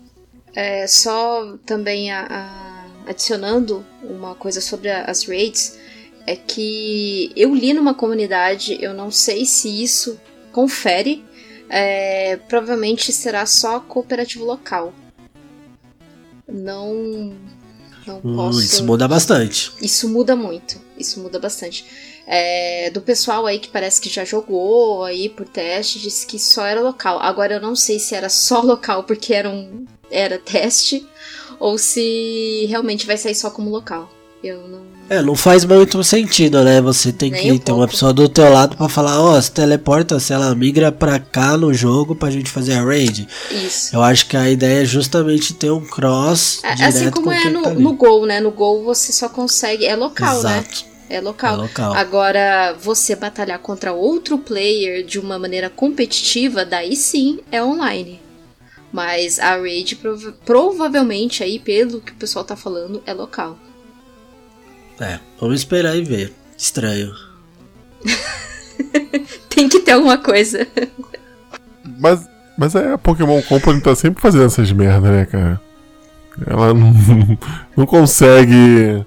É, tem que ter alguma parada assim. Ah, vamos inventar um sistema aqui, mas esse sistema não vai funcionar muito bem. É, sempre tem alguma coisa assim. É, só dar uma palhinha sobre o que tá acontecendo com a Pokédex, porque talvez isso seja deci- decisivo para quem quer, ou pro ouvinte que chegou até aqui, quer, quer saber se vai comprar o jogo ou não, tá na mesma dúvida aí da Kate. É, que a National Dex é o catálogo de todos os Pokémon já lançados até o momento, né? Do Pokémon número 1, que é o Bulbasauro, até o Pokémon 800 e tal, que foi lançado no, no último jogo de 3DS. É, e aí, o que, que acontece, né? É, desde o primeiro Pokémon lá do Game Boy, é, tem o costume de você passar Pokémons de uma geração para outra, né? Você treinou seu Pikachu lá no, no, no Pokémon Color lá, Pokémon Yellow, é, e aí você vai passando o mesmo Pikachu até hoje, teoricamente, né? E, e aí o que, que eles fizeram agora? Eles decidiram que não vai ter mais os 800 Pokémons. Eles cortaram para 400 Pokémons. Isso porque tem os novos. Então, deve ter, sei lá, uns 150 novos, uns 120 novos. Então, assim, a gente vai ter, sei lá, 380, é, 280 Pokémons é, antigos somente e mais os 120 novos, por exemplo. É, mas isso não quer dizer que vai ter daqui a pouco por DLC, que vai ter algum jeito de conseguir. Assim, não. O Pokémon não está programado no jogo. Então não adianta que você não vai conseguir transferir de jeito nenhum. Então isso talvez seja um- uma coisa que você vai pensar na sua decisão, né? Se você gosta tanto de um, de um Pokémon X lá, um exemplo. É, e aí ele não tá naquela. naquele jogo. Não sei, tem gente que. que op- opta por não comprar o jogo. Porque eu não vou conseguir jogar com. com não vou conseguir montar o time que eu gosto. É, eu vi uma teoria muito interessante sobre isso, eu achei muito engraçado. E, e se for, vai ser legal. E a teoria falava que assim, não vai ter todos os pokémons, porque dentro do enredo e da história do jogo, novo, é, houve uma catástrofe química em um dos lagos onde se passa o jogo, e, e isso afetou muitos pokémons, onde muitos deles morreram. E por isso que ele não está na, na, na National Dex. E se for isso, vai estar explicado. E se for verdade também, embora seja uma teoria, a Pokémon Company não vai confirmar, uma vez que é um baita spoiler. Então, vamos ver aí o que, que desenrola, mas eu achei uma baita teoria. Justo, parece interessante essa teoria aí. O, pe- o pessoal tá bravo. O pessoal tá muito bravo com isso. O pessoal muito, muito, muito bravo com isso. No, no entanto, que foi cancelado aí um, um evento em Nova York de, de, de que o criador estaria, né? No, no evento foi cancelado. O pessoal não sabe por que foi cancelado. Provavelmente foi porque o pessoal tá muito bravo com isso. E E daí o por ter esse cancelamento do evento, a comunidade começou a postar de ontem para hoje aí o hashtag Thank you Game Freak. Assim, contando as histórias do positivas que, a, que o que Pokémon teve na vida das pessoas. É, é, tipo como se fosse um pedido de desculpas. Ah, desculpa por a gente ser tão assim chato. Então, então a comunidade não tá recebendo muito bem isso, não tá é, esse corte de Pokémon, né? Essa história do Digo fica até bonitinha para colocar no jogo, coisa e tal. Mas os desenvolvedores falaram que é por essa mecânica do Dynamax, é, desse Pokémon gigante e tal, e esse mundo muito vasto que eles fizeram, então não cabe mesmo tantos Pokémons assim. Ou você tem um mundo vasto, ou você tem aquela quantidade de Pokémon. É isso. É, o cartucho do, do Nintendo Switch cabe 32 GB, né? Coube, coube, coube The Witcher, né? Coube The Witcher, não vai caber o Pokémon. Exato. Enfim. É, mas aí a comunidade Pokémon ela faz esse. Ah, não vamos, vamos boicotar, vamos comprar só em dezembro. Tipo, comunidade Pokémon não faz sentido, cara. Vamos boicotar, vamos comprar só um. O outro a gente não compra. A comunidade tinha que realmente é. É, a comunidade tinha que realmente boicotar. É o famoso não é pelos 20, né? não é pelos 20. É, a gente só é, quer exatamente. 400, mas se não tiver, a gente vai, tudo bem, vamos jogar. Basicamente é, basicamente é isso. isso que a comunidade cara. Pokémon faz. Ela reclama, é. mas ela vai lá e joga, entendeu? É. Cara, eu tô num grupo no Facebook que é treta o dia inteiro. O pessoal fala que de um lado a esquerda fala que não vai comprar. Do lado da direita o pessoal que vai comprar Day One. No final, cara, vai todo mundo comprar porque vende pra cacete esse jogo vai vender muito. Não tem jeito. Aqui a gente tá aí, tá se convencendo. Essa nostalgia, essa conversa aqui, cara. Só quem jogou sabe. A gente no final compra porque a gente compra um jogo muito pior em outras plataformas. E a gente vai comprar, cara. É parte da nossa é, história. É isso aí, Desgone tá pra provar isso aí. Exato. Vai virar o cartão. Desgone é bom, cara. Vai virar. Sai daqui, cara. Quem convidou esse maluco, cara? É, pô, vai virar o cartão daqui que ela vai né? comprar. Vai virar, já, já virou. Ela fez outro cartão pra dar a impressão de que tá zerado. Isso, é claro, pô, tem que trabalhar o fluxo. Mas é isso aí então, vamos para as notas para a franquia Pokémon. É, vou começar com o Digo aí. Vamos lá. Seu, é, sua nota para a franquia e o seu favorito.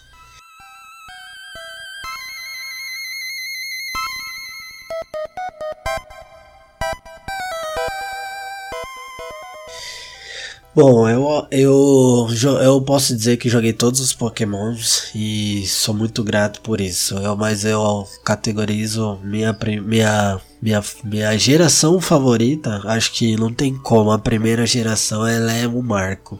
Ela é sensacional, é a melhor. E consequentemente também gostei bastante da geração 3. Eu acho que a 1, a 2 e a 3 são as melhores, mas a 1 e a 3, eu acho que a 3 pelo conjunto dos iniciais foi fantástica. É, eu gostava muito da tipagem dos pokémons é, iniciais, o, o mix de, de de estilos que eles tinham, mas o acho que a primeira geração não tem como, ela é marcante, Pikachu, Charmander, Bulbasaur e Squirtle são ícones da marca Pokémon no mercado. Se for em lojas é, no Japão, você sempre vai ver esses caras estampando. Eu acho que esse é o rótulo final para se falar de Pokémon, porque independente de quanta geração é, gerações existam, se você for em um ambiente como a Liberdade aqui em São Paulo ou no Japão, você vai ver que o merchandise e a publicidade de Pokémon sempre vai enfatizar um pouco mais a primeira geração. Isso é disparado a representatividade. Então acho que não tem como. A primeira geração é o início de tudo, ela é fantástica, ela é perfeita. Até porque a gente não sabia o que era Pokémon, então quando a gente não sabe, a gente não tem hype, a gente entra de, de, de forma geral aí no processo e cai de cabeça. Então esse é o é, foi a minha época para, favorita dentro de todas essas gerações de Pokémon. Se eu fosse dar uma nota para a franquia, né, com tantos jogos já lançados, eu daria dentre 5, 4,5 Pokébolas, porque a sexta eu derrubei tentando capturar um Gaerados no lago. Então eu tenho 4.5 para dar para a franquia Pokémon, porque eu acho sim que meio 0.5 aí é oportunidade para a gente poder sempre estar tá melhorando. E eu acho que independente de erros e acertos, a Pokémon Company, ela e a Game Freak, ela sempre tentam trazer inovação, porque também se não fazem o público reclama que é a mesma coisa. Então é difícil agradar todo mundo. Mas é quando a gente tenta, a gente acerta e erra, e eu acho isso louvável. Então é importante a gente estar tá sempre sustentabilizando um pouco mais a franquia, e isso sempre foi muito. É, é a mão sempre foi é, colocada com uma forma de pesar mesmo a mão de forma decente. Sempre trazendo nostalgia para Pokémons clássicos, é, como novos, enfim, o equilíbrio e o mix ele sempre foi muito saudosista para mim. Então eu acho que eu colocaria 4,5 Pokébolas como nota para franquia aí de, de peito cheio. Justíssimo. Então vamos lá, Kate. Qual o, a sua nota para a franquia Pokémon e o seu favorito? Eu sou vendida pela franquia. Minha nota é 5 mesmo. é, é Meu 5 Deus. porque não, não é só por ser um jogo, sabe? É, ele, ele, foi, ele participou muito da minha infância, muito mesmo. O que me ajudou também a, a ter mais interação social. Era uma criança que era totalmente introvertida. E, querendo ou não, é, o Pokémon, as diversas formas de, de, de, veículos aí que saiu dele, Tazo, essas coisas, fizeram com que eu aprendesse mais da, da, da franquia, é, trocasse mais experiências com outras pessoas, conversasse, conhecesse mais outras pessoas, né? Então, assim, para mim, Pokémon é uma coisa que tá sempre no coração. Eu dou cinco mesmo, eu gosto muito do, do dos jogos. A melhor para mim foi o Pokémon X e Y, Y na verdade, porque eu joguei muito mais, porque a partir dali teve o Share é, Exp, que é a, a, experiência compartilhada, né, na sua party. No, no, assim, por exemplo, antes disso, só ganhava experiência o Pokémon que você é, tirou da Pokébola para batalhar. É, do YX para frente, se você é, essa experiência compartilhada, a experiência ele dividia para todos os Pokémons que estavam na sua party. Então, assim, você não precisava ficar treinando, assim, tirando todos os seus Pokémons da Pokébola para durante as batalhas, para todos ganharem a experiência, né? Então, assim, isso ajudou muito. Isso mudou bastante a cara da franquia. Não ficou mais tão, assim, exigindo tanto da pessoa de ficar usando todos os seus pokémons da party para todos ganharem experiência. Então, para mim, a partir daí que começou uma mecânica, não digo assim, uma mecânica super, hiper nova, mas um, algo que faltava para facilitar mais o, a dinâmica, né, das lutas. Então, minha nota 5 e YX para mim foram uh, os que eu mais gostei. E você, Davi, para finalizar aí? É, não tem nada muito diferente da, do, do que o, o Digo que a Kate falaram. É uma franquia que me acompanha desde da minha infância. É, e é uma franquia é, presente na minha vida porque volta e meia eu tô rejogando jogos. É, como você falou, é um jogo conforto, né? Volta e meia eu tô, eu tô jogando de novo aqui no, no meu 3DS ou no meu, no meu DS, que eu também já tenho aqui. É, porque é um, é um jogo que eu consigo passar um tempo, consigo fazer usar ele como um passatempo, e, e não é aquele passatempo de você jogar Candy Crush no celular. É um passatempo que você está se divertindo bastante com isso. É, o meu jogo favorito da franquia é muito difícil, mas eu acho que eu vou ficar com a geração 2, que é o Gold Silver. Que foi quando a franquia realmente explodiu, assim. É... Quando o jogo tomou forma do que ele é hoje. É... Muito das mecânicas do da segunda geração, que eram as habilidades, É, o, essa parte assim, um pouco mais competitiva, isso surgiu mais no, no Pokémon 2, é, na segunda geração, né, na segunda versão. E basicamente ali estava o coração do jogo que é replicado até hoje, né? E, e o Pokémon 2 também tem uma um plot twist que aí eu vou dar spoiler do jogo aí de mais de 20 anos, sei lá. Cuidado aí. É... Que, Esse podcast não teve zona de spoiler, hein? Olha lá, hein? Eita. É que quando. Ah, nem é tão spoiler assim. Quando você termina o jogo, você consegue visitar a região da primeira geração, né? Então é como se fossem os dois jogos em um. É...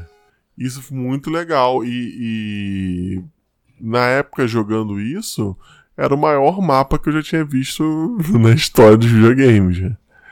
É... E é isso, é uma franquia que tá no meu coração. Que infelizmente eu vou comprar todos os jogos que saírem. Eu estou fadado a esse destino. É... Mas a minha nota, ela vai ser. Ela vou, vou acompanhar o Digo no 4.5. Por quê? Eu gosto bastante, é... mas o jogo ele tem defeitos de jogabilidade mesmo. É... Se a Game Freak se importasse um pouquinho mais com o jogo e menos em vender boneco, ele conseguiria deixar o jogo um pouquinho mais polido, um pouquinho mais prático. É, a questão da box é muito ruim assim a usabilidade dela. É, por exemplo, no DS, quando você começa uma batalha, você tem que clicar no botão batalhar e depois você tem que escolher o seu golpe. Mas assim, se você entrar numa batalha, é óbvio que você vai querer usar um golpe, entendeu? Eu acho que a, a interface podia ser melhorada. Vamos ver agora no novo Pokémon, né? Eu ainda não, não assisti nenhum. Só assisti trailer e vi fotos.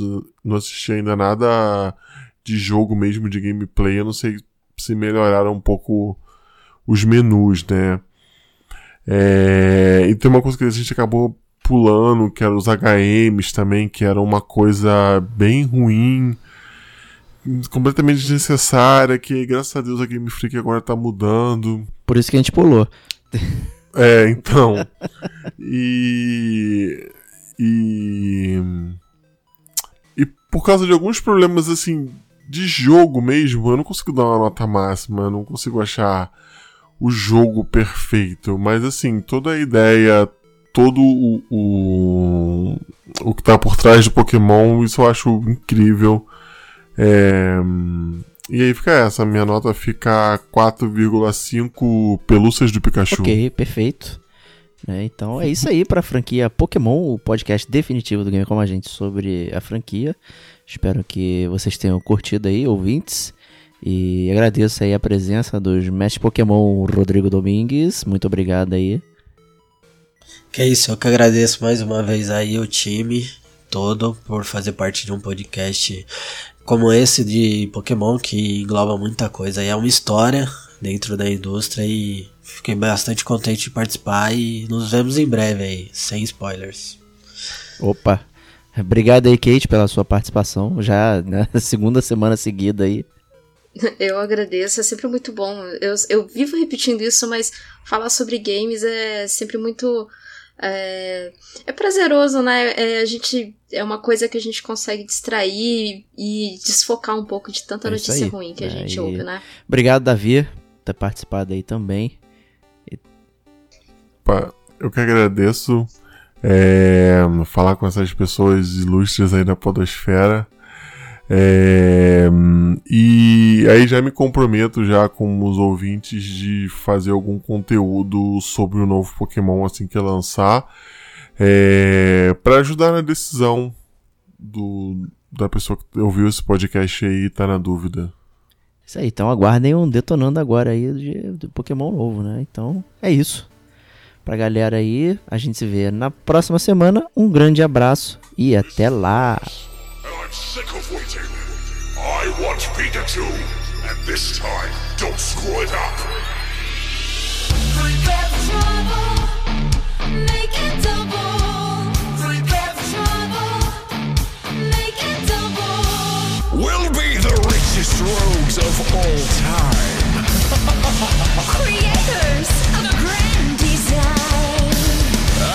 the king. I'll be the queen. I'll be the joker of crime. Make it double.